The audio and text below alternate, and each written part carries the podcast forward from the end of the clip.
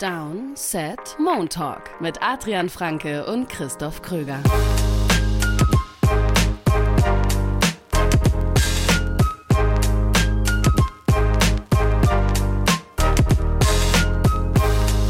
Es ist der 27. November 2023. Ihr hört eine neue Folge Downset Moon Talk. Das ist der offizielle NFL-Podcast von RTL. Adrian Franke, äh, geschmeidige drei Stunden zurückgebraucht von Köln nach Ja. Mannheim. Wie Ja. lange braucht man dann normalerweise? Die Hälfte ungefähr. Ähm, Ah ja, cool. Ja, da, dafür ist es die schönere Strecke, ne? Schön, die, die am Rhein entlang führt. Ähm, ich habe nicht viel aus dem Mm. Fenster geguckt, weil ich habe viel äh, Ravens Chargers unter anderem geguckt. Ähm, aber es ist die schönere Strecke. Muss ja positiv sein. Und das WLAN war Ja. gut im Zug. Das ist auch selten Toll. Ja, sehr schön. Ich saß gestern sieben Stunden im Zug Mm. von Köln nach Berlin. Das geht normalerweise auch etwas schneller. Und ich hatte kein gutes WLAN. Aber darum soll es hier heute nicht gehen. Wir sprechen über Football, über die NFL von gestern, vom zwölften Spieltag in der NFL. Du hast gerade schon Ravens Chargers angesprochen. Das wird natürlich ein Thema sein, das Sunday Night Game. Bevor wir auf äh, die Spiele schauen, müssen wir einmal so ein bisschen auf das Gesamtkonstrukt schauen, auf die Standings, weil die Playoffs, da werden wir vor allem am Donnerstag natürlich auch noch drauf schauen. Äh, da geht es jetzt in die entscheidende Phase. Das ist immer noch alles hart umkämpft. Aber wenn wir ans andere Ende der Liga gucken, also wenn es darum geht, wer pickt im nächsten Draft, Mhm. als erstes. Da wird so ein bisschen deutlicher, habe ich das Gefühl. Also die Panthers, beziehungsweise die Bears halt, äh, klar auf dem Weg Richtung Nummer 1 Pick. Die Cardinals, muss man mal schauen, ne? Also mit Murray vielleicht doch relativ früh im Draft dran, Ja, aber vor allem, dünn gestern, ja. Also, ja, das war schon tough, aber vor allem die Patriots. Mhm. Also, liebe Patriots-Fans, ihr hattet jetzt wirklich eine lange, lange Oh. gute Zeit ja. ihr müsst da jetzt durch, dass man sich über euch ein bisschen lustig macht. Weil, wie sollen die denn bitte noch ein Spiel gewinnen? Also, die haben gestern gegen den Italiener verloren, gegen Tommy DeVito, der besten Jubel, der hat den besten Jubel von allen einfach. Einfach diese, diese typische italienische Geste, ja, mit, den, Da mit der Hand so. alles, ja. Ja, das ist schon großartig. Der, ich glaube, der Vater war es im Publikum auch. Er sieht auch wirklich so aus wie so ein ähm, Mafia-Boss ist vielleicht übertrieben, aber ähm, so wie man sich einen gefühlten äh, Italiener in New York vorstellt. Aber bei den Patriots wirklich beide Quarterbacks Ja. so fatal. Beide Quarterbacks wirklich mit den stand die Angst ins Gesicht geschrieben. Die hatten richtig eine volle Buchse. Mhm. Und äh, ja, das passiert dann halt, äh, wenn, wenn man mit ein bisschen Angst in der NFL spielt. Mac Jones mit zwei Ja. Interceptions, ein Fumble, Bailey Zappi auch nicht besser.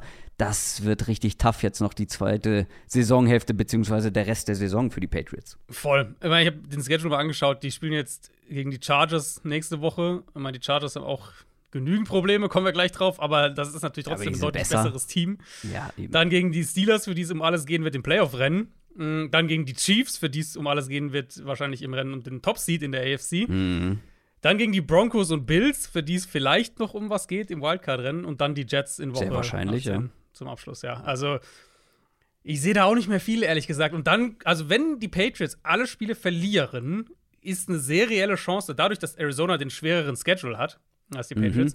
Und im Draft drehen wir das ja um. Also, wer mehr oder gleich viele Spiele verliert mit dem leichteren Schedule, pickt natürlich höher, weil der ist ja schlechter in der Theorie.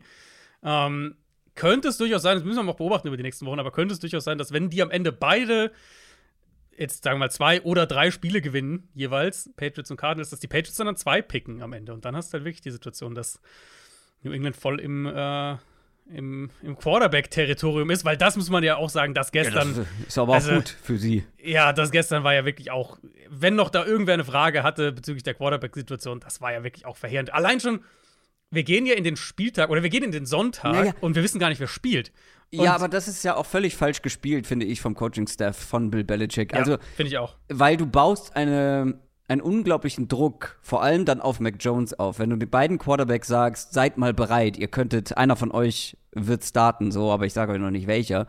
Ähm, das baut ja dann einen enormen Druck, eine ungeheure Erwartungshaltung auch für den dann auf, der dann startet, weil er weiß, sobald er einen Fehler macht, bin ich halt schon sofort wieder raus, ungefähr. Ja. Ja, und, und auch sonst, äh, wir haben ja in der Preview-Spiel gesagt, hier, Äh, da war ja noch die Situation auch klar logisch, wir wissen es auch noch nicht. Ähm, und, und, und Bill O'Brien, der gesagt hat, ja, er bereitet halt beide vor und dann mal gucken, was Belichick entscheidet. Aber da haben wir ja auch schon so in die Richtung gedacht, wenn du jetzt aus dieser, aus, diesem, aus dieser Woche kommst, aus diesem Spiel kommst, die die Patriots die letzten Wochen hatten, allein schon, egal ob jetzt Bailey Zappi die bessere Alternative ist, ist er wahrscheinlich nicht als Mac Jones, aber ne, allein um Mac Jones mhm. eine Pause zu geben und um dem Team, das klingt jetzt fies, aber um dem Team von Mac Jones eine Pause zu geben. Allein dafür hätte ich Bailey Zappi dieses Spiel hier gegeben. Und wenn der dann auch total schlecht spielt, dann verlierst du halt. Du hast auch so verloren. Das ist jetzt hier gar nicht unbedingt im, im, im Vordergrund für mich. Mein Gedankengang ist halt wirklich, geht viel auch in die Richtung, was du gerade gesagt hast. Das Managen der Quarterback-Position und, und das Managen eben auch im Endeffekt auch von einem jungen Spieler hier irgendwo. Mac Jones kam in die Liga, ich meine, wir waren beide eher kritisch bei ihm. Ich habe für mich war es ein, ein Zweitrunden-Prospect, aber er kam in die Liga und hat eine sehr gute Rookie-Saison gespielt. Und du sagst, eigentlich gehst du aus deiner Rookie-Saison raus und sagst, das ist so einer, der halt so ein ja, halt so ein solider Game Manager irgendwie sein kann. Und wenn die Umstände okay sind, dann kriegst du eine gute Offense und, und, und kannst mit dem ein paar Spiele gewinnen. Ist wahrscheinlich keiner für einen fetten Vertrag, aber du kannst zumindest mal ein Team um ihn aufbauen. Und was dann die Jahre danach passiert ist, ist ja so verheerend in, in puncto, wirklich in puncto Managen der Position und des Spielers, das ist halt für sich betrachtet schon auch ein, ein, ein sehr großes Failing einfach. Wobei man aber auch sagen muss, nach allem, was man so mitbekommt, hat Mac Jones jetzt auch ähm, seinen Beitrag dazu geleistet, dass seine Aktie bei den Patriots immer weiter gesunken ist. Und damit das, meine ich nicht nur die Performances auf dem Platz, ja, sondern wohl auch das Verhalten abseits des aber, Platzes. Also ja. stimme ich dir zu, aber viel davon kam ja eben von dieser letzten Saison, wo sie ihm Matt Patricia und, und Joe Judge als ja, Position ja, Coaches ja. und Offensive Coordinator und so hingestellt haben. Also, ich meine, er ist ja erst in seinem dritten Jahr. 2021 hat er eine gute Rookie-Saison gehabt. 2022 ist dieses Komplett-Desaster. Und da kam ja viel dieser hier, Mac Jones äh, ist da, hat da ausgecheckt und so weiter und so fort. Da kam ja viel davon her. Und es ist natürlich auch ein Punkt, ne? Ich glaube, Mac Jones ist auch nicht der einfachste Typ, so mhm. vielleicht im, im Umgang. Aber zumindest ein, Teil seiner Frustration und so kann man sich da ja schon irgendwie auch herleiten. Ja, und vor allem, also der Typ saß da gestern auf der Bank äh, und hat fast geheult. Der, also, ist, der ist dann mit, also mit der allem, ist fertig. da. Ähm, ja. Also jeder, der sich schon mal irgendwie versucht hat, ein äh, Frustrationsheulen zu verkneifen, der wird ungefähr so ausgesehen haben, beziehungsweise auch ungefähr so geatmet haben, weil mit so ganz, weißt du, wirklich so ganz bewusst so durch so schmale Lippen geatmet sitzt er dann da und mhm. jetzt nicht hier im Stadion irgendwie sich anmerken lassen, ja, hat nicht ganz so geklappt. Der, der Typ kann einem schon auf jeden Fall leid tun ja, und ja. Äh, ja, die Patriots äh, werden nächstes Jahr mit einem anderen Quarterback spielen. Da können wir uns sicher sein. Wir sprechen zuallererst über das Spiel des Spieltags über die Philadelphia Eagles gegen die Buffalo Bills. Was ein Spiel. Das war das war, das war gute Werbung für die NFL, würde ich mhm. mal sagen. Und das war vor allem gute Werbung für die Eagles, denn die haben es mal wieder geschafft, irgendwie zu gewinnen. Und zwar diesmal in Overtime mit 37 zu 34. Und die Frage muss erlaubt sein. Wie, wie zur Hölle haben sie das schon wieder geschafft? Das war jetzt der vierte Sieg in Folge nach Rückstand zur Halbzeit. Ja. Die sind in der Halbzeit ausgebuht worden. Und das ist auch so geil. Wieder für, die Fans ja? in Philly, du stehst halt irgendwie 9 und 1. Ja, liegst ja, mal hinten im Top-Spiel zur Halbzeit und wirst direkt gnadenlos ausgebuht. Ich habe ja letzte Woche in der Donnerstagsfolge habe ich ja die Umfrage von The Athletic äh, mm, angesprochen, die mm. sie bei den Spielern gemacht haben. Und eine Frage war da auch, ähm, welche Fanbase äh, ist am anstrengendsten? und ja. da sind die Eagles auch mit gutem Abstand auf Platz 1 gelandet, ich glaube vor den Cowboys. Ja. Ähm, aber darüber wollen wir gar nicht sprechen, sondern eher darüber, was für märchenartige Plays die auch wieder gebraucht ja. haben, um dieses Spiel zu gewinnen. Alleine dieser Touchdown auf The Keys, nachdem Jalen Hurts da sekundenlang rumgescrambled ist und einen Wahnsinn. Receiver gesucht hat und den dann irgendwie durch mehrere Receiver äh, bzw. Verteidiger gefühlt in Double Coverage in die Endzone wirft, dann ein 49 Yard Field Goal ganz entspannt, das zur Overtime geführt hat. Die 59. Eagles schaffen es einem 59, Entschuldigung. Mhm. Ähm, die schaffen es einfach immer wieder, diese Spiele ja. dann doch noch zu gewinnen. Total. Es ist, es ist wirklich genauso, also ich glaube, da sind wir jetzt auch nicht alleine, das ist jetzt nicht, äh, jetzt nicht äh, unser, unsere Erkenntnis, das haben ganz viele diese Erkenntnis einfach gehabt. Das habe ich auch gestern auf Twitter dann im, im, in der zweiten Hälfte irgendwann geschrieben. Das ist einfach das Ding mit diesem Team. Und jetzt hier auch wieder. Ich hatte schon, als ich dann in der Halbzeit angefangen habe, so Notizen zu machen zu dem Spiel, habe ich mir schon so aufgeschrieben, ey, Eagles Passing Offense, da müssen wir wieder drüber reden. So, das war gegen die Chiefs am Montag nicht gut. Ja. Und dann hier erste Halbzeit auch wieder echt unrund. Hurts hält den Ball zu lange, findet auch mal keine offenen Receiver oder nimmt irgendwelche Checkdowns, die völlig aussichtslos sind. Kein Lane Johnson in dem Spiel, das ist wichtig zu erwähnen. Ich glaube, ich habe mal überlegt, ich glaube, abgesehen von Trent Williams, würde ich sagen, gibt es keinen einzelnen Offensive Line, äh, Lineman-Ausfall, den man so krass merkt, wie wenn Lane Johnson bei den Eagles fehlt. Und dann hatten sie echt Probleme damit. Erste Hälfte ähm, Pocket zu halten. Hört es auch nicht gut aus in der Pocket und dann hast du lange Second Downs, lange Third Downs. Aber dann kommen sie aus der Pause, nachdem die Bills so einen Field Goal nochmal verschießen und dann ist da dieser Moment, wo die Andrew Swift diesen langen Run hat. Mhm. Wo ich dann, dann, so meine nächste Notiz war dann, sozusagen anknüpfend an diese Eagles Offense, Fragezeichen, Fragezeichen, kriegen sie halt doch wieder ein Big Play von einem ihrer Playmaker, wenn sie es brauchen. Und dann ist diese Offense wieder im Spiel und dann sind sie wieder da. Sie Ja. bleiben einfach lange genug da, bis sie offensiv ihre Punches setzen können. Der Touchdown zu Devonta Smith, wahrscheinlich ein bisschen Coverage passt. Ähm, der auf Zacchaeus, du hast den gerade schon beschrieben. Also ein sensationelles Play von Jalen Hurts. Wie er da Absolut. ja noch dann out of structure, ist ja auch dritter und lang, dirigiert da noch ne, die Route nach vorne und so weiter und, und haut dann diesen Wurf da raus. Aber das Ähm, sind alles, das ist auch so wieder so ein Play, wo es halt wirklich um Zentimeter geht, so eine, Ja, solche ja. Low-Percentage-Würfe beziehungsweise Plays, die halt in neun von zehn Fällen funktionieren die nicht, klappen Mhm. nicht. Und das waren ja wirklich Zentimeter. Total. Ich weiß nicht, wer es war. Ähm, Micah Hyde? Nee.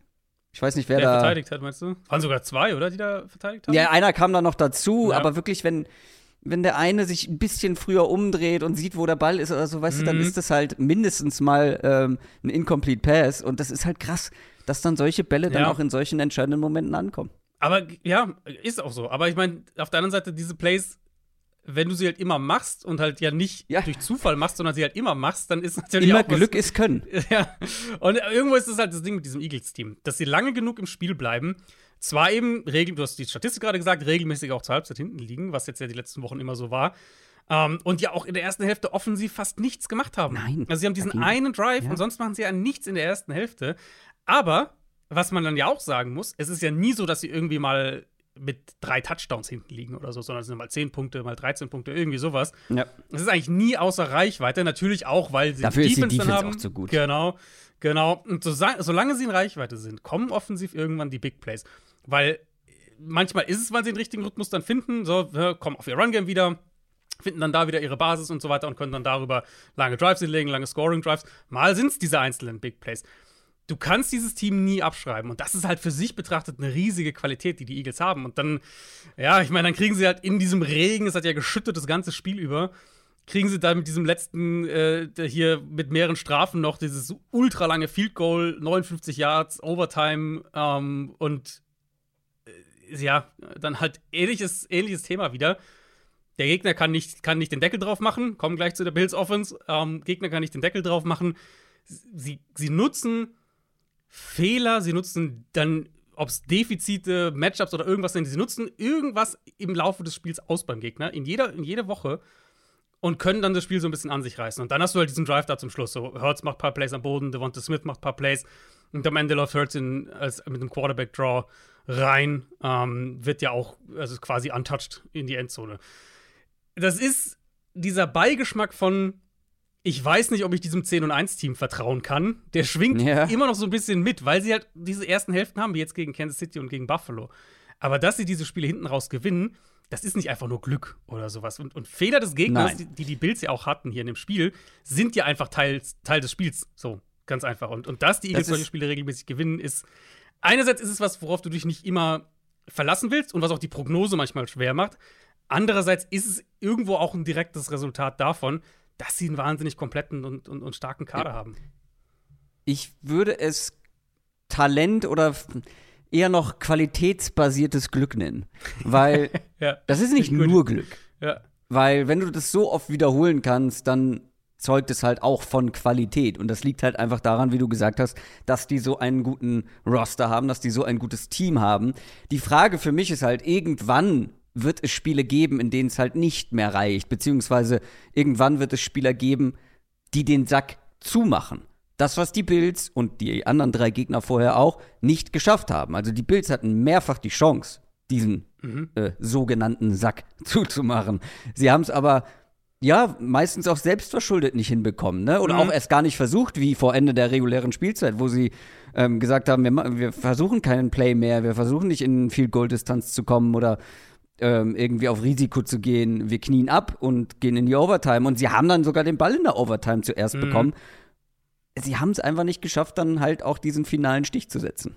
Ja, und natürlich gerade dieses Play am Ende, das wird, wird irgendwie für dieses Spiel auch dann stehen und für die Art und Weise, wie das den Bills dann entglitten ist, dass, dass Allen eigentlich bei Dritter und Sechs Gabe Davis für den Game Winner hat. Und Ja. er, ich bin da vorsichtig, weil dann ja auch, also ich habe in beide Richtungen habe ich halt sehr, sehr viele Takes dann gesehen, so Gabe Davis, diese Flasche und halt auch, ja, siehst du, Josh Allen, er kann es halt doch nicht, so nach dem Motto. Ich glaube, das Ähm, war einfach ein Abstimmungsding. Genau, glaube ich auch. Also ich Und- glaube, dass we- weder der eine noch der andere ein schlechtes Play gemacht hat. Glaube ich auch. Beziehungsweise der, der sich nicht an die Absprache gehalten hat, wird ein schlechtes Play gemacht haben, aber wir wissen ja nicht, ähm, welche Route Gabe Davis hätte laufen sollen. Aber ich glaube, die waren halt nicht auf einer ja, on glaube, the same page. Also Oder? ich glaube auch, dass es halt sowas Richtung Option Route einfach sein könnte, dass er halt wirklich Ja, klar. anhand der Coverage dann, je nachdem, oder was er halt, was er sieht nach dem Snap, wie auch immer, entweder knickst du halt nach innen oder nach außen weg sozusagen. Also läuft eine Post oder eine Corner und Allen antizipiert halt, dass er nach innen geht und Davis geht halt nach außen und Davis halt, guckt halt auch zu spät Richtung Ball und kann dann halt auch nicht mehr adjusten. Ähm, das war halt ein bisschen. Das ist dann aber Play. wiederum, finde ich, kein guter Play-Call, das in einem so entscheidenden Moment auf eine Option Route, wo es ja immer mal zu solchen äh, Abstimmungsschwierigkeiten oder zu unterschiedlichen Vorstellungen der Coverage äh, kommt Ja, und dann auf halt der anderen genau Seite, zu wenn- solchen Problemen. wenn sie halt auf einer Wellenlänge sind, ist es halt der Game Winner. Ähm, Klar. Ich fand da, also was du in dem Spiel wirklich, finde ich, hervorheben musst, ist halt, was für ein unfassbares Spiel Josh Allen gemacht hat. Das war, es fing ja auch früh schon an. Die haben schon früher ein paar Strafen gehabt, ein paar lange Down-Distance-Situationen, die sie überwinden mussten. Du hast diesen Touchdown, potenziellen Touchdown-Drop von Cook ganz früh im Spiel, wo Allen den da perfekt die Sideline runterlegt und Cook den halt einfach fangen muss. Also da gibt's gar keine, keine Ja, äh, stimmt, keinen Schutz ja. nehmen.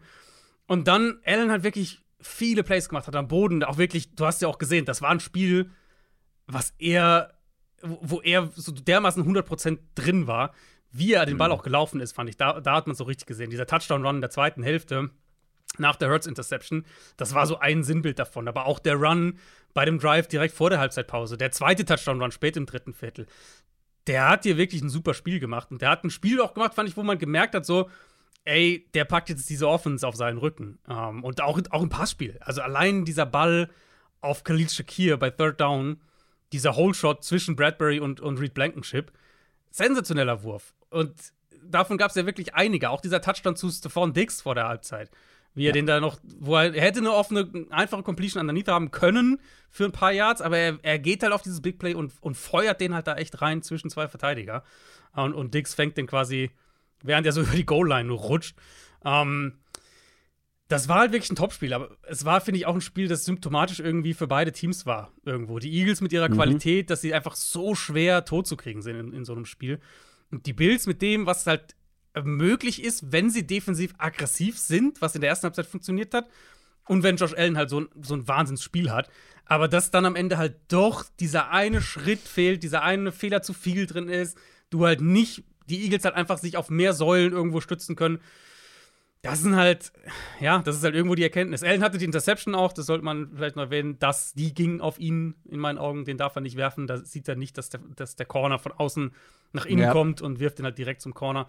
Ähm, aber also selbst da hat er auch den Hebel ja schnell wieder umgelegt und, und hat dann diesen, kurz danach diesen Touchdown bei der RPO, den er da wirklich auch reinfeuert zu Gabe Davis. Also für mich war das ein Spiel von Josh Allen, wo ich sage, das war ein MVP-Level-Spiel. Ähm, und am Ende wird es halt nicht belohnt. Und am Ende stehst du halt wieder mit einer Niederlage und, und 6 und 6 da. Ja, das ist ja, wir haben ja drüber gesprochen. Ja, Josh Allen ist in der Lage, so heiß zu laufen. Aber reicht das dann, um auch Ja. eine Offense wie die der Eagles, die einfach so viele Möglichkeiten hat und so viel Qualität hat, zu schlagen? Und die Antwort, auch wenn es auch wenn's am Ende nur kleine Unterschiede waren, am Ende Ja. muss die Antwort lauten, nein, Ja, äh, also- reicht dann doch nicht. Kleine Unterschiede inklusive ja Kicking. Also du hast Jake Elliott, der diesen 59 Jahre macht. Und du Ja. hast Tyler Bass, der halt zwei von vier ver vergibt. So, das spielt natürlich auch noch. Also sind halt wirklich Kleinigkeiten. Gut, der eine wurde geblockt. Also ja, okay, fair. da aber finde ich, muss man wir- den Kicker, und das war ein überragendes Play. Sagen wir Field Goal Carter, Unit. glaube ich. Sagen wir Field Goal Unit. Ne, ne, ma- Machen wir nicht so den Kicker einzeln, sondern Field Goal Unit. Ähm, und dann hast du am Ende halt Bills mit 6 und 6 jetzt in die Bye und danach Chiefs, Cowboys, Chargers, Patriots, ja. Dolphins. Die Bills müssen um die Playoffs bangen. Aber Absolut. ganz akut. Also ich glaube, die dürfen maximal noch ein Spiel verlieren und das wäre idealerweise gegen Dallas als NFC-Team. Also 10 und 7 müssen sie mindestens gehen. Das heißt, maximal noch eine Niederlage. Vielleicht dürfen sie sogar gar keins mehr verlieren. Mal gucken. Jetzt die AFC Playoff rennen ist ja auch ein bisschen, würde ich sagen, ein bisschen aufgeweicht die letzten Wochen. Ähm, aber 10 werden sie mindestens brauchen. Und ich bin da ja auch neutral. Aber ich sag ganz ehrlich, ich würde Josh Allen schon gerne in den Playoffs sehen. So rein jetzt für was ihn angeht. Ja, auf jeden Fall. Die Eagles und Jalen Hurts werden wir auf jeden Fall in den Playoffs sehen. Ähm, die haben jetzt auch einen großen Schritt in Richtung Nummer 1 Seed in der NFC gemacht, sind jetzt zwei Siege vor den 49ers und gegen die spielen sie dann auch als nächstes. Mhm. Aber da haben sie echt ganz gute Karten. Ähm, wen ich auch gerne in den Playoffs sehen wollen würde, ist Justin Her Herbert. Aber hm. Das wird dann wohl wahrscheinlich nichts. Die haben mhm. gestern im Sunday Night Game gegen die Baltimore Ravens gespielt. Lange war es eng, vielleicht enger als gedacht. Am Ende haben aber die Ravens gewonnen mit 20 zu 10. Wo ich finde, dass das Ergebnis nicht so ganz den Spielverlauf widerspiegelt. Zumindest nicht widerspiegelt, dass die Chargers wirklich lange Chancen hatten, hier mehr mitzunehmen. Das war ein unterm Strich vor allem defensiv besseres Chargers-Team, als ich das mhm. gedacht hätte die haben es den Ravens richtig schwer gemacht. Also gerade durch die Luft, gerade mit ihrer Front beziehungsweise an der Line of Scrimmage. Das war schon nicht schlecht, nachdem wir die Chargers Defense und Brenton Staley so kritisiert haben. Aber das Problem ist halt, 4 zu 0 Turnover. Da kann deine Defense dann auch sonst so gut spielen, noch so gut spielen. Das wird dann schwer zu kompensieren. Ja, ich fand, die Ravens haben sich auch selber das Leben ein Stück weit schwer gemacht. Ich mein, das auch den Ball ja gut gelaufen an sich aufs Spiel gesehen, hatten auch einige Big Plays am Boden. Äh, gut, der Zay mhm. Flowers Touchdown natürlich am Ende, der, der ragt so ein bisschen heraus, hatten aber auch zwei, drei längere Runs. Ähm, alle durch Keaton Mitchell. Genau, Keaton Mitchell, absolut ein Takeaway hier. Die meisten Carries in dem Spiel gab für die Ravens, außer Lamar Jackson. Ähm, ja, und der hatte vor allem gefühlt kein negatives Play. Also. Ja, ja. Das war, das war immer, wenn Keaton Mitchell den Ball in die Hand bekommen hat, wusstest du, es wird gefährlich. Ich glaube, das wird sich auch weiter shiften. Also ich glaube, dass die mehr in diese Richtung gehen werden. Gus Edwards ist, ähm, ist einer, der zuverlässiger natürlich in Pass Protection ist, der Short Yardage, Red Zone Back mehr ist, aber dass, dass Mitchell eine größere Rolle kriegen wird im Laufe der Saison. Ich glaube, das wird noch mehr passieren. Ähm, sie haben sich halt das Leben selber schwer gemacht, unter anderem, weil sie ja auch aus den Chargers Turnover nicht genug gemacht haben. Ähm, dass sie da, dass sie das halt nicht regelmäßig bestraft haben, irgendwie dann mal einen langen, so, so einen Turnover direkt in einen Touchdown umgewandelt haben, solche Sachen. Da haben sie zwei Turnover und Downs in der ersten Hälfte. Der erste bei Vierter und Inches geben sie Lamar nicht den Ball, sondern, sondern stellen ihn gar nicht in die Pocket, machen direkt einen Snap zu Gus Edwards, der aber auch nicht einfach durchbulldozert, sondern irgendwie nach außen trägt den Ball. War ein ganz weirdes Konzept für, für Vierter und, keine Ahnung, halbes Yard. Dann verschießt Justin Tucker aus 44 Yards in der zweiten Hälfte. Das passiert jetzt auch nicht Mega jede Woche. kurios. Ja. Ah, ich wollte noch den, äh, den Kommentar eigentlich kurz so ein Snippet draus schneiden, weil das ist einer, einer meiner absoluten Favorite Kommen Kommentarsnippets gewesen bisher dieses Jahr. Die Verwunderung, die, die, die dieser Ausdruck des Ungläubigkeit, Schocks, ja. diese Ungläubigkeit in der Stimme. Ich weiß leider gerade nicht, welcher, wer da kommentiert hat, auf, also ähm, äh, in den USA, also englischsprachig aber wirklich so, he missed. Oh my God. So ungefähr. Bisschen, bisschen anders, aber so in dem Art. Das ist ja wirklich, äh, also wenn ihr die Chance habt, euch das anzugucken, ähm, guter Unterhaltungswert. Aber selbst der Weg dahin, ja. Wie kommen sie überhaupt zu diesem Field Goal? Weil die Ravens Vierter und Eins von der gegnerischen 26-Yard-Line nicht ausspielen. In einem Spiel, ja. also zum einen, du hast Lamar Jackson und ja. sie sind für fast 200 ich, Yards gelaufen ja. in diesem Spiel. Und das war ja auch kein, hier, wir kicken das Field Goal, dann ist es ein Two-Possession-Game spät im Spielmoment, sondern selbst wenn sie den treffen, steht es in dem Moment 16-10 und die Chargers haben drei Minuten Zeit mit allen Timeouts, um per, Timeout äh, um per Touchdown das Spiel zu gewinnen. Also auch ganz merkwürdiger Call da von Harbour. Und das spielt für mich halt alles zusammen. So, diese ganzen, wenn du die ganzen Sachen zusammenzählst, dann weißt du eigentlich, warum das Spiel irgendwie lange auch, also warum die Ravens sich selbst das Leben schwer gemacht haben, sagen wir es so. Ähm, und dann halt ganz spät erst kriegen sie den, den Touchdown von Flowers und das war dann der Deckel drauf ich fand, sie hatten Phasen in dem Spiel, in dem sie den Ball ganz gut bewegt haben. Ähm, aber es war halt dann doch wieder so ein bisschen mehr Stückwerk irgendwie für die Ravens Offense. Mit ein paar Big Plays hier und da, also sehr likely, zwei, drei gute Plays gemacht. Äh, der wird jetzt der neue, der neue Nummer 1 Titan sein. Keith Mitchell haben wir schon angesprochen, ein, zwei gute Plays gemacht, explosive Plays drin gehabt. Aber es war halt wieder so ein Spiel, in dem man irgendwie den Eindruck hat, dass die Offense nicht so konstant den Ball bewegt, wie man es sehen will. Und ja, ich finde auch, Chargers Defense verdient da Credit. Trotzdem gehe ich ja eher aus dem Spiel raus und sage, das ist halt was, wo ich von den Ravens sehen möchte, dass sie dann ja. diese ein, zwei Scoring Drives mehr haben. Das ist halt nicht da, was war es dann am Ende irgendwie 13-10 äh, noch ganz spät im Spiel steht. Eben, vor allem gegen diese Defense, die halt vorher nicht unbedingt geglänzt hat, sondern ja. Äh, große Probleme hatte. Gleichzeitig muss man sagen, die Ravens Defense ist die, die hier auch äh, einiges an Credit ja. kriegen muss, weil das war die Unit, die dafür gesorgt hat, dass man überhaupt so lange das Spiel eng halten konnte, mhm. beziehungsweise mhm. kaum was zugelassen hat und eben ja auch für diese Turnover gesorgt hat. Total. Die Chargers hatten ja das Field Goal beim Opening Drive. Alles in allem würde ich sagen, ein okayer Drive, aber selbst der war schon manchmal so ein bisschen rumpelig. Das waren die nächsten sieben Drives danach. Punt nach 10 Yards Raumgewinn, Punt nach minus 1 Yard Raumgewinn, Fumble nach zwei Plays, Fumble nach drei Plays, Interception beim ersten Play, Punt nach 9 Yards Raumgewinn und ein dritter Fumble. Das war der Strip Sack gegen Herbert in der Red Zone. Also, das war schon eine Offense, die phasenweise wirklich hilflos gewirkt hat. Ähm, Herbert hat ja diesen einen langen Run am Boden gehabt, also Scramble natürlich auch. Aber auch ansonsten im, im Run-Game, im regulären Run-Game hat nichts funktioniert. Und dann haben sie halt, wenn da sagen wir jetzt nichts Neues, dann haben sie halt keine Receiver außer Keenan Allen, die irgendwie konstante Plays machen. Everett ja. hatte diesen langen Catch gleich beim ersten Drive, bei dem ersten Third Down. Aber da kommt ja sonst wieder nichts. Drops, und Fehler, Fumbles, so. Ja. Ist jede Woche irgendwie das Gleiche. Ist auch echt witzig, wenn man sich Herberts Pass-Chart anguckt und dann die gegen, sozusagen, neben Keenan Allens Routes legt. Weil die Chargers Offense hat über weite Teile dieses Spiels fast nur über die rechte Seite stattgefunden. Herbert hatte drei Completions bei Pässen auf die linke Seite, die über die Line of Scrimmage gegangen sind. In der ersten Hälfte war er 0 von 3 mit einem Pick und hat auch da nur diese drei tiefen Shots nach links versucht, wenn, also wenn er nach links geworfen hat. Und 9 für 9 für 79 Yards auf die rechte Seite, weil halt da das ganze Quick Game stattfand und da halt Keenan Allen in erster Linie war. Allen selbst hat dann diesen Fumble kurz vor der Halbzeit. Eckler fummelt beim nächsten Drive. Also, ich will Herbert auch nicht aus der Kritik irgendwie rausnehmen, weil ich finde zum Beispiel dieser Red Zone Strip Sack gegen Clowney, der, ja. der, geht, den muss er, da, da, muss er das anders spielen, so darf den Ball nicht so lange halten, muss ein besseres Gespür für den Pressure von der Seite haben. Auf der anderen Seite guckst du halt auch drauf und sagst, ja, wer wird da halt wieder geschlagen, ist halt wieder Trey Pipkins, so, der halt dann, ja, halt dann doch wieder verliert auf der rechten Seite. Und die Playmaker-Thematik, die zieht sich halt einfach durch. Also es ist ja, und sehr die Ironie, die Ironie an der Nummer ist halt, dass ausgerechnet Zay Flowers in diesem Spiel ja. einen ja. ein Receiving Touchdown und einen Rushing Touchdown mhm. ähm, macht und damit halt so die Chargers killt.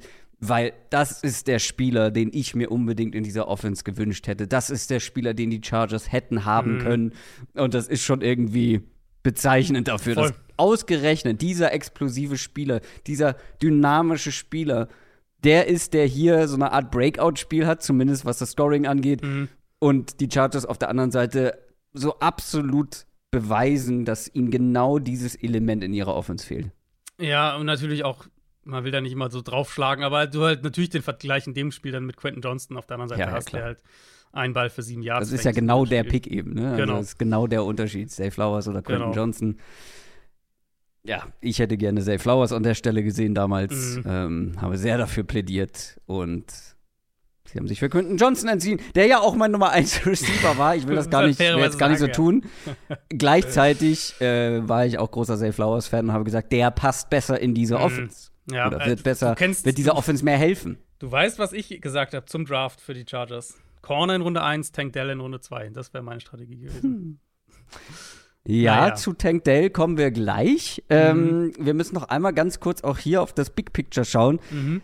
Die Ravens, großen Schritt in Richtung Playoffs, klar. Ähm, die ja, sind auch noch in der Verlosung, ähm, was den Nummer 1 Seed angeht. Und wenn ich sage in der Verlosung, meine ich, sie sind aktuell die alleinige Nummer 1 mit neun Siegen mhm. vor den drei Acht-Siege-Teams. Auf der anderen Seite, für die Chargers war es das ja letztendlich oder beziehungsweise endgültig. Wahrscheinlich, ja. Auch gerade, wie sich halt das Playoff-Picture entwickelt hat. Ich habe es jetzt gerade gesagt, so ja. ist es so ein bisschen wässriger geworden, heißt aber natürlich auch, du hast vielleicht mehr Konkurrenten noch um die Plätze. Im Moment haben die Colts den, den sieben Seed. Ich denke nicht, dass das so bleibt. Ich denke auch ehrlich gesagt, wir werden jetzt über das Spiel heute nicht sprechen, aber ich glaube ehrlich gesagt nicht, dass die Browns sich da halten mit 7 und 4. Das sieht offensiv schon sehr dünn aus. Jetzt hat sich Miles Garrett verletzt.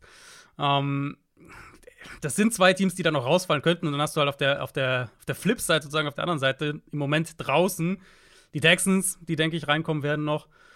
Und halt vielleicht die Bills, vielleicht die Broncos. So eines von diesen ja. Teams.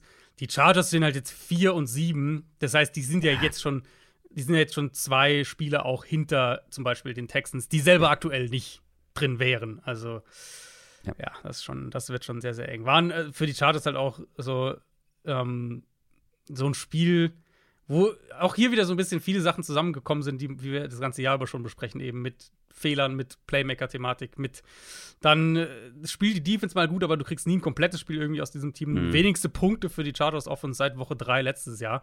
Ähm, ja, so hat es auch irgendwie ausgesehen. Sie hatten dafür eines der coolsten Plays diese Woche, fand ich. Dieser Dritter und 17, spät im, ich glaube, dritten Viertel war es, wo Herbert diesen Crosser zu Keenan Allen wirft und der wirft offensichtlich designten Querpass ah, ja. das halbe Feld rüber zu Austin Eckler, der tatsächlich fürs First Down läuft. Das war, das war so ein Moment, da dachte ich, ach, so ein bisschen Kreativität ist da doch noch da. Die hat er noch, Kellen Moore, die hat er noch, die Kreativität. Du hast gerade die Texans schon angesprochen, die stand jetzt ganz knapp nicht in den Playoffs wären. Und das liegt natürlich daran, dass sie verloren haben. Und zwar im Spiel gegen die Jacksonville Jaguars. Das war ein Topspiel um die AFC South. Ein Topspiel, glaube ich, für die nächsten Jahre. Weil das war wirklich eindrucksvoll. Zwei der besten jungen Quarterbacks der Liga gegeneinander. Das könnte eine schöne Rivalität werden. Die Jaguars gewinnen am Ende mit 24 zu 21. Und es war das erwartete Spiel auf Augenhöhe. Beide Teams haben sogar mehrfach dann auch noch was liegen lassen. Trotzdem war es ein Spiel mit fast 800 offensiven Yards und ich glaube, die beiden Quarterbacks hatten zusammen über oh weit über 600 ja. Passing Yards. Ja, ich wollte gerade sagen, es war ja, also viele Production, aber es war ja fast alles so durch die Luft. Also beide Teams unter 100, ja. 100 Rushing Yards und bei den Texans die 91 Rushing Yards hatten, 47 davon waren ja CJ Stroud. Also ja, ja. es war nicht viel, äh, nicht viel Hilfe vom Run Game. Über CJ Stroud können wir gleich noch ausführlicher sprechen, aber für die Jaguars war es ein ganz großer Schritt in Richtung Playoffs und vor allem natürlich auch in Richtung Division-Sieg, äh, wo man jetzt sehr, sehr gut dasteht. Mhm. Aber für die Texans besonders bitter, weil man eben nicht nur auf Platz 3 in der Division abgerutscht ist. Ich habe gerade schon gesagt, gerade keine Wildcard. Und vor allem, weil es um Zentimeter ging, um zumindest in die Overtime zu kommen. Ja, mit dem Field Goal eben ähm, ganz am Ende. Aber ich habe auch eine meiner ersten Notizen zu, zu dem Spiel hatte, war halt wirklich, das hat sich angefühlt wie ein Division-Top-Spiel, das wir noch oft bekommen werden über die nächsten ja. Jahre. Und dass er wirklich diese Division mitprägen kann jetzt ähm, für, die, für die nähere Zukunft. Die Conference vor allem. Und die Conference irgendwo auch, ja, klar. Ich meine, diese beiden Teams können durchaus da auch dann, wenn die noch beide ein bisschen stärker werden, beide ein bisschen stabiler ja, werden, werden genau. das halt auch Teams sein, die in den Playoffs beide relevant sein werden. Ähm, und dann kommt ja Anthony Richardson mit den Colts noch wieder dazu richtig. nächstes Jahr. Da mhm. bin ich auch sehr gespannt drauf. Und die Colts sind im Moment vor den Texans in, ja? der Division. Ich meine, das liegt oh, natürlich. Ohne Richardson, ja. Das liegt natürlich am, äh, also die haben den gleichen Rekord. Die Colts haben ja das erste Spiel gewonnen. Das heißt, die Colts gewinnen im Moment den Head-to-Head. -Head. Da gibt es natürlich auch noch ein Rematch später. Also, ne, das bewerten wir jetzt mal nicht über. Aber dass die Colts überhaupt 6 und 5 stehen, ähm, mit, der, mit der Situation, in der die sind, ist auch aller Ehren wert. Ich fand, Jacksonville war offensiv, was das Passspiel angeht, hat genau da angeknüpft, wo, von, an dem, was wir letzte Woche gesehen haben und was ich von ihnen sehen wollte. Ähm, ich fand auch, es war über weite Strecken eine relativ saubere erste Halbzeit von der Jaguars Offense. So, du hast diesen langen Field Goal Drive, du hast einen, einen explosiven Touchdown Drive mit dem mit dem langen äh, Johnson Catch and Run, so ein typisches Jags Play. Jaguars werfen ja wahnsinnig viele Screens. Zweiter und vier, Texans antizipieren vielleicht so ein bisschen den Run, blitzens aggressiv. Jaguars faken den Run und werfen dann halt diesen Play-Action-Screen zum Running Back. Gut designt, gut getimed auch vor allem in dem Moment der Play-Call. Der letzte Drive war natürlich so das Ding vor der Halbzeit. Jaguars bekommen den Ball 20 Sekunden vor der Hälfte, äh, vor der Halbzeit. Ähm, Lawrence trifft Christian Kirk mit dieses Monster-Play, ja. 57 Yards, ein toller Wurf von Lawrence auch bei Dritter und Acht. So driftet erst so ein bisschen nach hinten zur Seite und wirft den dann halt aber super platziert auf Kirk. Uh, der dann halt noch bis an die Eins kommt und dann haben sie einen Play von der Eins, mhm. äh, eine Chance, den Ball reinzukriegen. Und äh, wo man auch drüber streiten kann. Wo man drüber äh. streiten kann. Ob also Jaguars waren 13-7 vorne in dem Moment, hätten natürlich dann das ein, denkbar einfachste Field Goal kicken können, auf 16-7 stellen, so neun Punkte Führung, bekommen den Ball ja auch nach der Halbzeit. Hätte ich von, äh, wenn sie das gemacht hätten, ich hätte das jetzt hier nicht kritisiert. Nee, ich, also worüber man streiten könnte, fand ich war der Spot. Also Fandest er drin du war, klar, dass er an der 1 außerhalb war? Ja, ich fand's eng. Sie haben es halt, sie haben es halt so gecallt, dass er Ja. nicht in der Endzone war, sondern eben Ja, ähm, und das kriegst du dann halt nicht overturned, weil dafür Ja. war es dann halt Also ich- nicht klar genug. Aber hätten sie es andersrum Ja. gecallt, glaube ich, wäre es ein Touchdown gewesen. Ich sag ganz ehrlich, ich fand in dem Spiel, und das war ja, ich habe das dann so danach mitgekriegt, das ist dann immer ganz witzig, wenn ich im frühen Slot selber kommentiere und dann auch nichts auf Social Media mitkriege. Und dann, nachdem ich das Spiel dann selber analysiert habe und dann halt auf Social Media ein bisschen geguckt habe, habe ich halt dann die ganzen, äh, die ganze, den Aufruhr gesehen über Coaching-Entscheidungen, äh, nicht Coaching, Ref-Entscheidungen in dem Spiel. Ähm, und da war es aber auch so ein Ding halt, ja, ich verstehe das, wenn du hier und da aus, aus Textensicht auch haderst mit den Refs, so ein paar Calls, Pass-Interference-Calls. Dieser Tank Ja. Dell-Catch, der wahrscheinlich ein Catch war, vielleicht, ähm, kurz vor der Halbzeit. Und auf der anderen Seite kannst du halt, du hast diese Kirk-Szene, du hast die Interception zu, wo, wo ähm, Evan Ingram, wo man durchaus eine Flagge werfen kann in der Route von Evan Ingram. Ja, ich meine, wir reden da beide nicht so gerne drüber, über Ref-Geschichten. Und ich fand auch in dem Spiel sogar, ist es halt so ein bisschen. Du hast, es ging in beide Richtungen. Du hast in beide Richtungen Szenen. Es waren Ja, auch in beiden Richtungen ich auch. einige High-Leverage-Geschichten. Lass lieber über das Spiel sprechen, das ist viel interessanter. Äh, und hier diese Entscheidung, wie gesagt, ich hätte es okay gefunden, auf neun Punkte Führung zu stellen. Ich persönlich habe auch kein Problem damit, dafür zu gehen. Das war ja nicht mal ein Yard, das war ein halbes Yard, wo sie den Ball dann. Ich wollte gerade sagen, kommt hier jetzt gerade wirklich, äh, ist das der Moment, in dem Adrian Franke sagt, nimm das Field Goal? Na, ich verstehe den Gedankengang dafür zu gehen, weil, ich meine, wir reden ja seit Wochen in den höchsten Tönen, zu Recht auch, kommen wir gleich noch zu ihm, über CJ Stroud.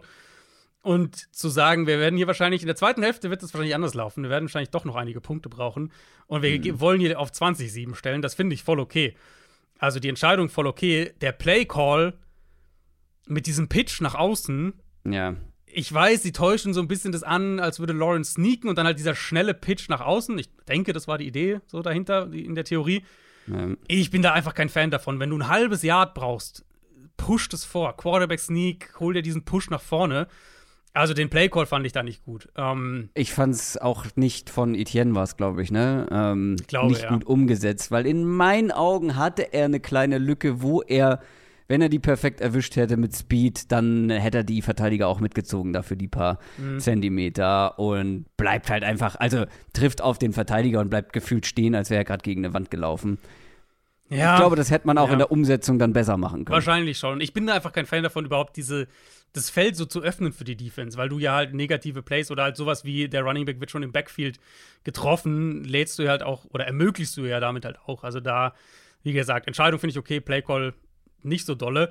Ähm, aber das, jetzt haben wir lange über diese Szene gesprochen, aber eigentlich war es ja eine, eine tolle Offense, eine tolle Vorstellung von dieser Passing Offense. Lawrence auch wieder im vertikaleren Passspiel. Bei Pässen über mindestens 10 Yards downfield. 7 von 14 für 180 Yards. Und das ist eine merkliche Veränderung in seinem Spiel. Er hat jetzt in drei der letzten vier Spiele bei diesen Pässen kam er auf jeweils mindestens 130 Passing Yards. Also so nicht ganz deep, also deep sagen wir so 20 Yards downfield, aber halt so das tiefere Intermediate und tief, also 10 Yards oder tiefer. Drei von vier in den letzten, in den letzten vier Spielen. In den ersten sieben Spielen hat er das nur zweimal geschafft. Und es waren jetzt auch gegen Houston auch wieder ein paar Bälle über die Mitte, Inbreaker, solche Sachen. Und gleichzeitig auch mit Ridley. So, Ridley mal in, Ridley mal im Slot. Ridley läuft auch diese tieferen Outroutes und sowas, die er sehr gut kann. Aber er hat halt auch diese, diese tiefen Crosser wieder aus dem Slot. Ridley hätte natürlich diesen Touchdown selber einfach vor der Halbzeit haben müssen.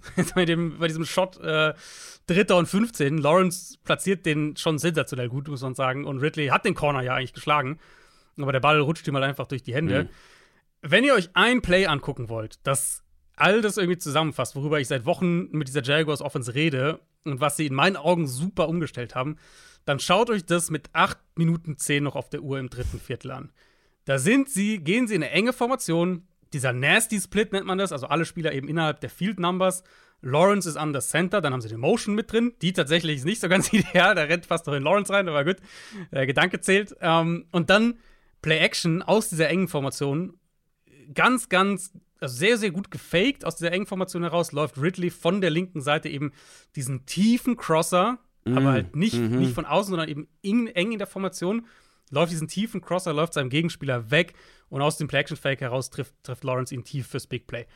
Das, das sind die Plays, die ich von dieser Offense halt mehr sehen will und die in den ersten fünf, sechs Wochen der Saison einfach oft gefehlt haben. Ähm, der Touchdown zu Ridley war ja auch so designt, dass die Mitte des Feldes freigeräumt wird für ihn, der diesen späten Inbreaker dann auch läuft. Und Lawrence war sicher nicht perfekt auch in dem Spiel. Hat er auch ein, zwei Dinge sagen, so. Äh, paar Mal zu spät gewesen, Absolut. ungenau gewesen. Genau. Ähm, die Interception habe ich jetzt gerade schon kurz angesprochen.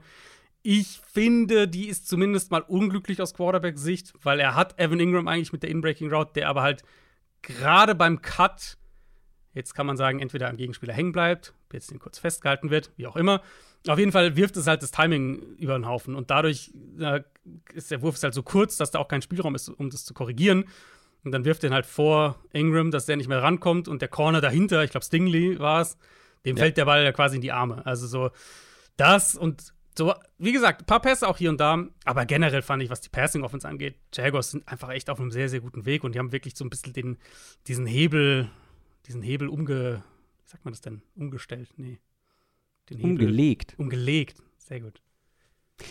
Über die Rushing Offense sprechen wir an dieser Stelle lieber nicht. Nein. Äh, nach diesem Spiel. Das ist immer noch, also kann man in einem Satz sagen, das ist immer noch Boomer Bust. Da hat sich nichts geändert. Wenn sie Big Plays ja. kriegen, okay, aber das ist nicht, das ist, das ist nicht gut genug tatsächlich, ja.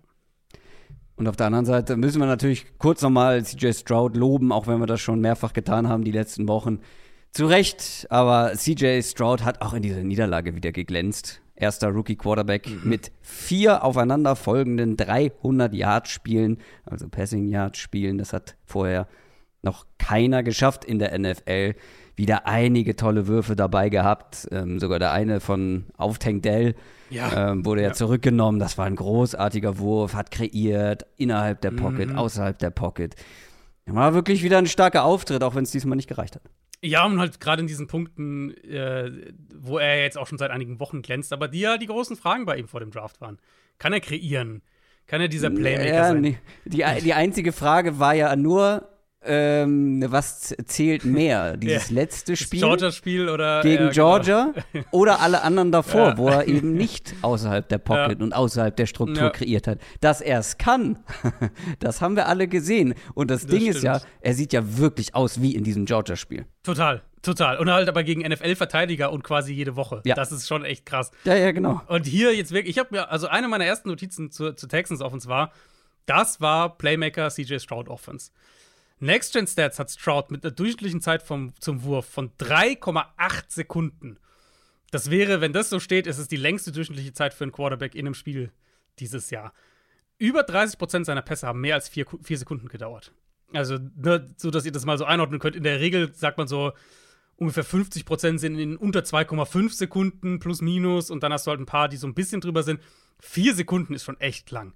Beide Touchdown-Pässe ja auch Plays, die länger als vier Sekunden gedauert haben. Dieser erste dazu Tank Dell, da geht er ja nach rechts raus kurz, dann doch nach links und wirft den dann zurück über die Mitte. Auch ein wildes Play, aber er trifft ihn halt. Um, und dann halt der Scramble von Stroud zum Touchdown, da kreiert er ja auch, fällt jetzt nicht in diese Wurfstatistik, aber da kreiert er ja auch.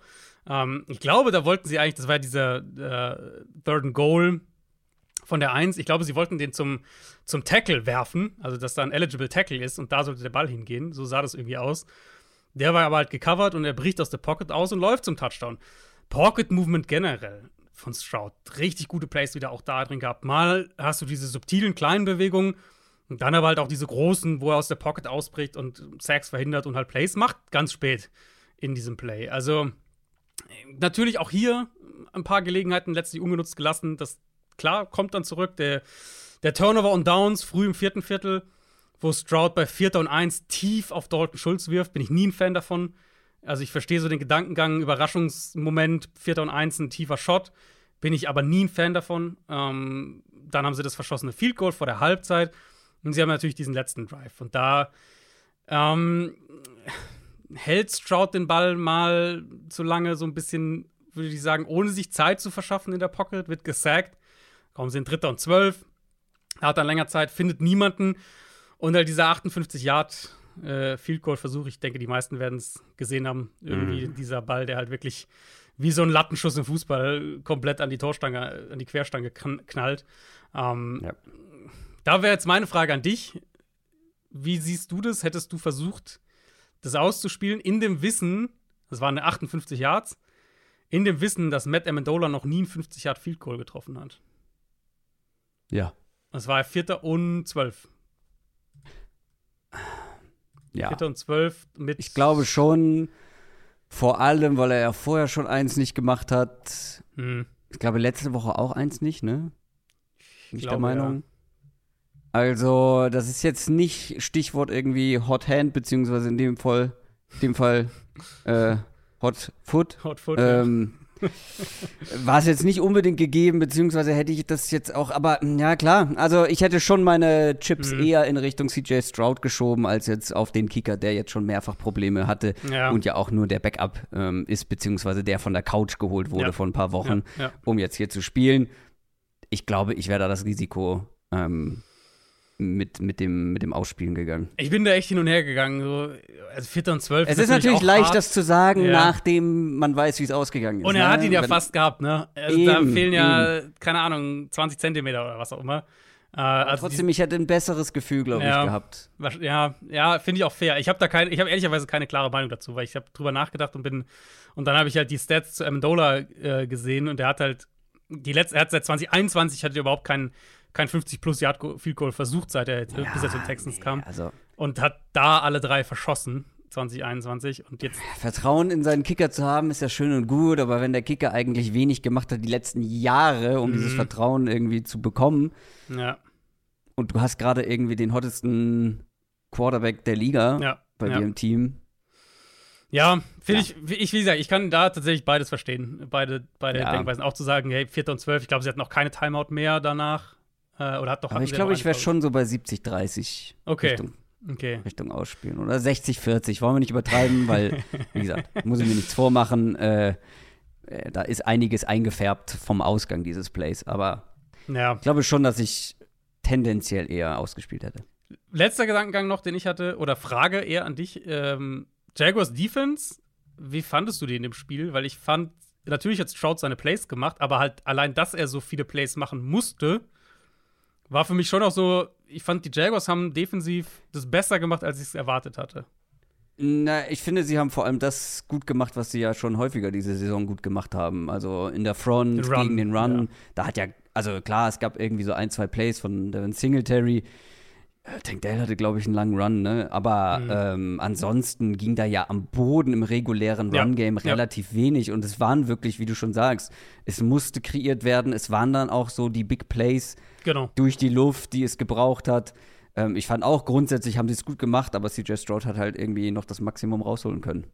Ja, nee, finde ich nämlich auch. Und äh, dass, dass sie halt, also ja, Run-Defense, das wussten wir, aber dass sie als Stroud überhaupt dazu zwingen, permanent so zu kreieren, fand ich, wie gesagt, war Ja. mehr als ich gedacht hatte.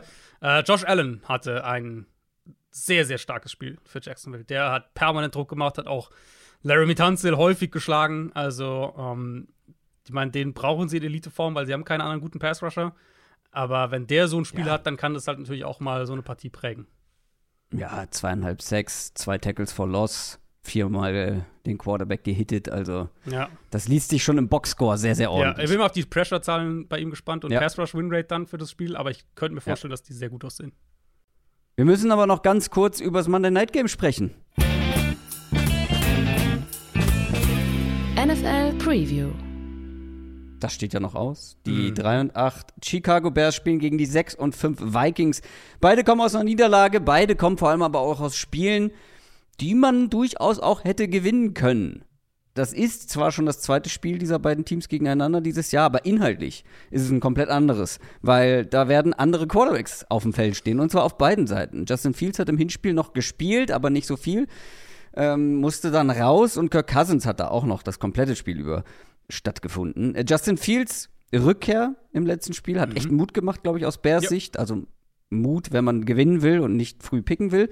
Ich glaube, da sind noch so ein, zwei Siege möglicherweise drin und vor allem will man natürlich hier den Division-Rivalen schlagen, der ja auch um eine Wildcard kämpft, Mhm. beziehungsweise auch jetzt nicht verglichen mit den Bears, sondern mit dem Rest der NFC. Ähm, und da gibt es mit Josh Dobbs einen, der die Vikings gerne in die Playoffs führen wollen würde. Das muss er wahrscheinlich aber auch noch mal ohne Justin Jefferson Ja. machen. Letzte Woche haben wir schon drüber spekuliert, ob er zurückkommen könnte. Diese Woche sieht es auch eher danach aus, dass er nicht spielt. Bekannt Mhm. gegeben wurde es noch nicht. Ja, es klingt nicht so, als würde er spielen. Also ich rechne nicht damit. Und sie haben ja dann, äh, Sie haben ja dann ihre Bye danach.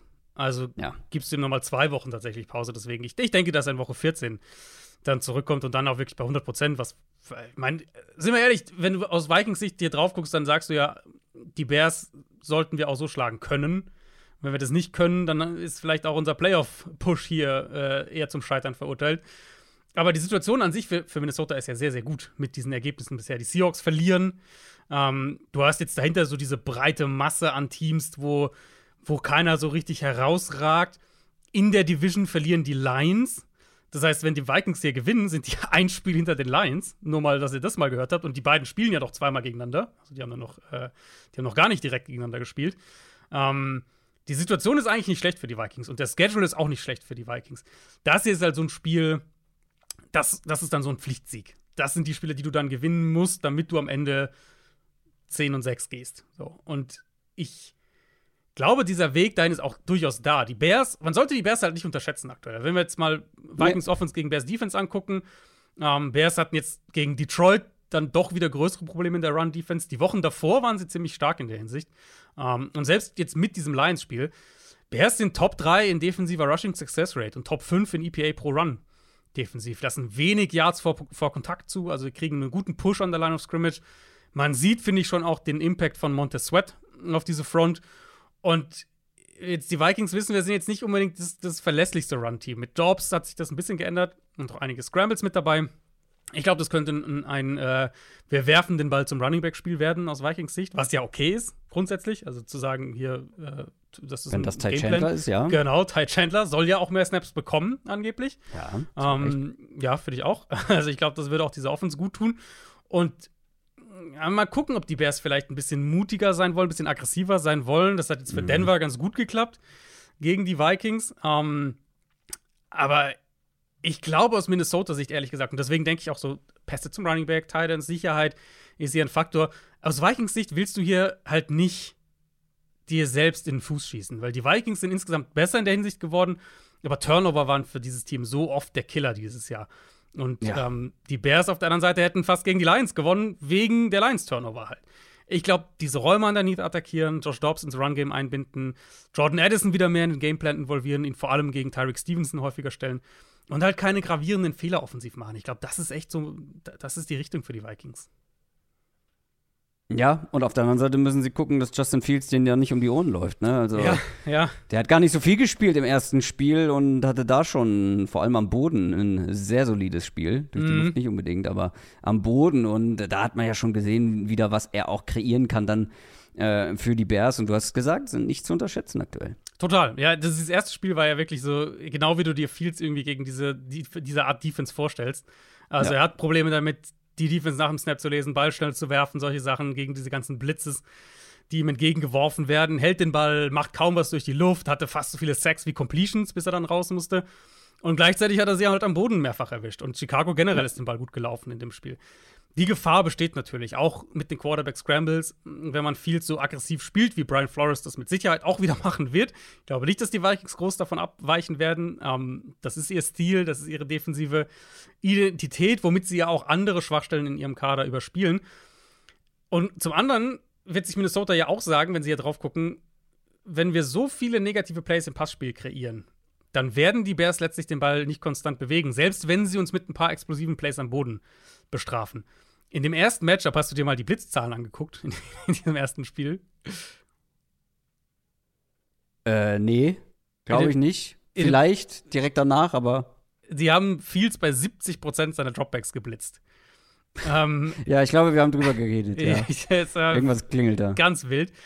Vielleicht wird es nicht ganz so extrem, aber sie mixen das ja auch mehr mit ihren, ähm, also sie mixen jetzt sozusagen ihre Coverages dann mehr auch damit rein. Zum Beispiel droppen die Vikings ja auch sehr gerne 8 dann in Coverage, also das andere Extrem. Und dann hast du halt so diese, genau diese Formel, um Fields, glaube ich, auch nach dem Snap ähm, die ganze Zeit so ein bisschen vielleicht auf dem falschen Fuß zu erwischen. Die Bears müssen schematisch und Fields individuell müssen halt Antworten gegen den Blitz finden. Und wenn sie das schaffen, und ich habe das letzte Woche gesagt, Fields war echt gut gegen die Lions. Ähm, wenn sie das schaffen, ihn, ihn dann auch wieder ins Run-Game einbinden, dann haben die Bears hier sicher eine Chance, das glaube ich schon. Die Vikings sind aber Favorit. Ich finde auch nach wie vor zu Recht. Mhm. Mit drei Punkten.